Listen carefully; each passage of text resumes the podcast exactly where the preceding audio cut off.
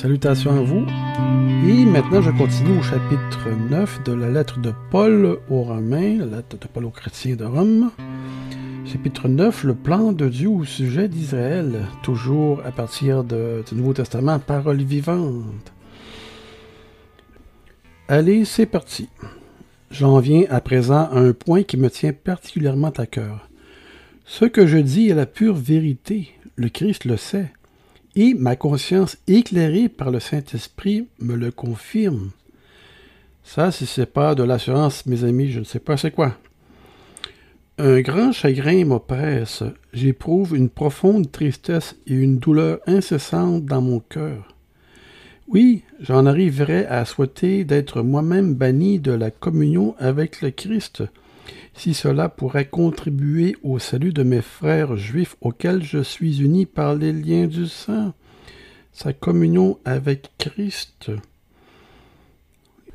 Quels privilèges sont les leurs? Ils portent le nom d'Israël. Israël avant, il s'appelait Jacob. Abraham, Isaac et Jacob. Jacob fut renommé Israël parce que ça veut dire vainqueur de Dieu. Jacob avait combattu Dieu de ses propres mains. Mais c'est sûr qu'il a perdu. Il est devenu boiteux euh, depuis ce temps-là. Dieu les a traités comme des fils adoptifs. Ils jouissent de sa glorieuse présence. N'est-il pas près d'eux dans le temple? Il a fait une alliance avec eux et, à plusieurs reprises, il leur a fait connaître sa volonté par ses commandements. Il a établi leur culte et leur a assuré ses promesses. Les patriarches font partie de ce peuple, de grands hommes de Dieu sont parmi leurs ancêtres, et même le Christ est issu de leur race. Lui qui règne en tant que Dieu sur toutes choses, qu'il soit loué et béni à jamais. Amen. Ici, là, ce n'est pas banal. Paul dit ici que même le Christ est issu de leur race. Lui qui règne en tant que Dieu sur toutes choses. Christ qui règne en tant que Dieu sur toutes choses. Ce n'est pas anodin ni banal, euh, cette phrase. Israël s'est endurci, mais cela ne veut pas dire que les promesses de Dieu soient devenues caduques. En effet, ceux qui sont issus du patriarche Israël ne font pas tous partie du véritable Israël de Dieu, comme les descendants d'Abraham ne sont pas tous des fils d'Abraham, c'est-à-dire des enfants de Dieu, par le seul fait de leur naissance dans la famille du patriarche. Car Dieu a dit à Abraham, Les enfants d'Isaac seront ta véritable descendance. Eux seuls porteront ton nom. Ce qui revient à dire que pour faire partie des enfants de Dieu, il ne suffit pas d'avoir Abraham pour ancêtre. Ce qui importe, c'est la promesse de Dieu. Seuls les enfants nés selon l'esprit de cette promesse sont la véritable descendance d'Abraham. Car Dieu a donné sa promesse en ces termes. L'an prochain, à la même époque, je reviendrai et Sarah aura un fils.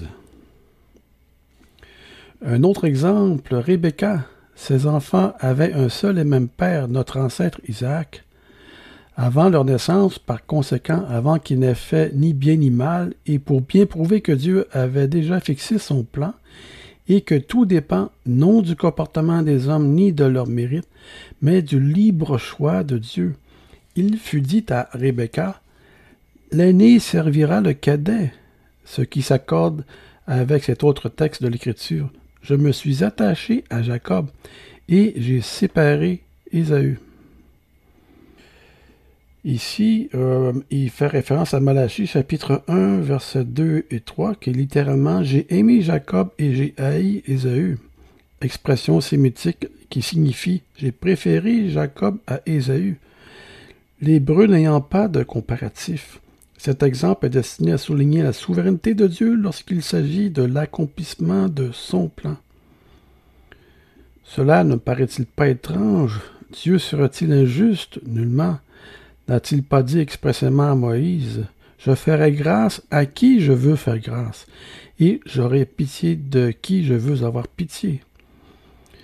Les bénédictions de Dieu ne dépendent donc pas de nos efforts. L'homme a beau vouloir les acquérir et faire tout son possible pour les avoir.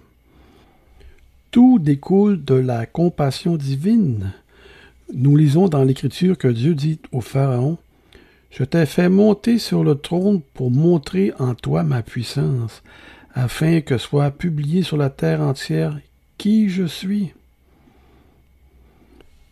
Ainsi donc, Dieu use de compassion envers qui il veut et il endurcit qui il veut. J'entends ton objection. Pourquoi alors Dieu fait-il des reproches? Pourquoi accuse-t-il puisque personne ne peut résister à sa volonté? Mais, pauvre mortel, qui es-tu donc pour critiquer Dieu Pour discuter avec lui ou lui demander des comptes? Le vase demandera-t-il au potier pourquoi m'as-tu façonné ainsi? N'est-il pas libre de faire de son argile ce qui lui plaît? N'a-t-il pas le droit de fabriquer avec la même glaise un vase d'ornement et une jarre pour l'usage courant?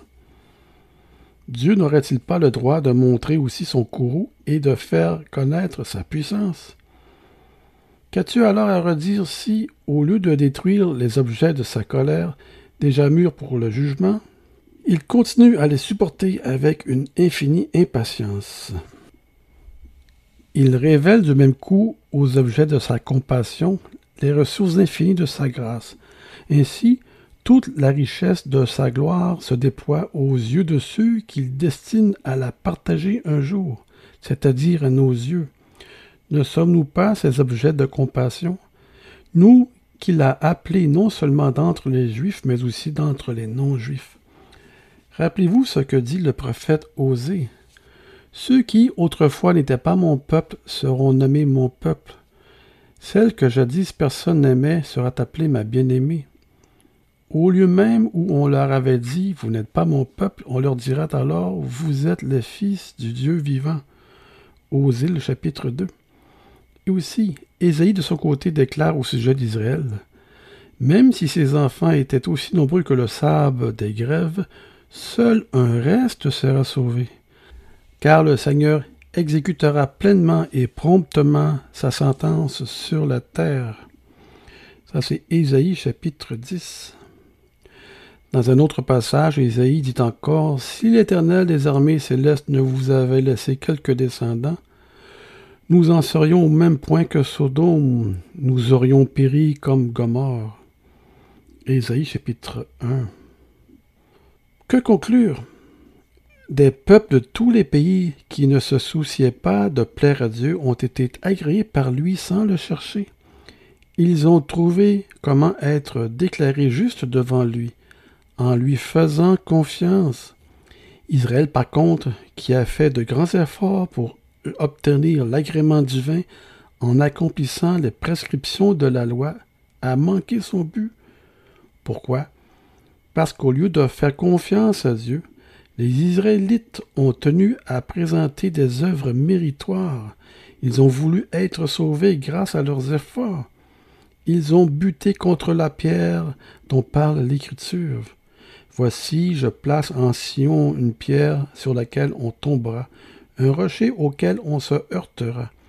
Mais celui qui placera sa confiance en lui ne sera pas déçu. Ésaïe chapitre 8, verset 14 et chapitre 28, verset 16. On parle bien évidemment ici du Seigneur Jésus. Voilà ce qui met fin au chapitre 9. Je ne lirai pas le chapitre 10 maintenant parce que je vais dépasser les 15 minutes. Je veux m'en tenir à des, segments de 15 minutes pour que ce soit plus digestif. Sur ce, je vous dis, soyez tous bénis et on se revoit pour euh, le dixième chapitre de la lettre de Paul aux chrétiens de Rome.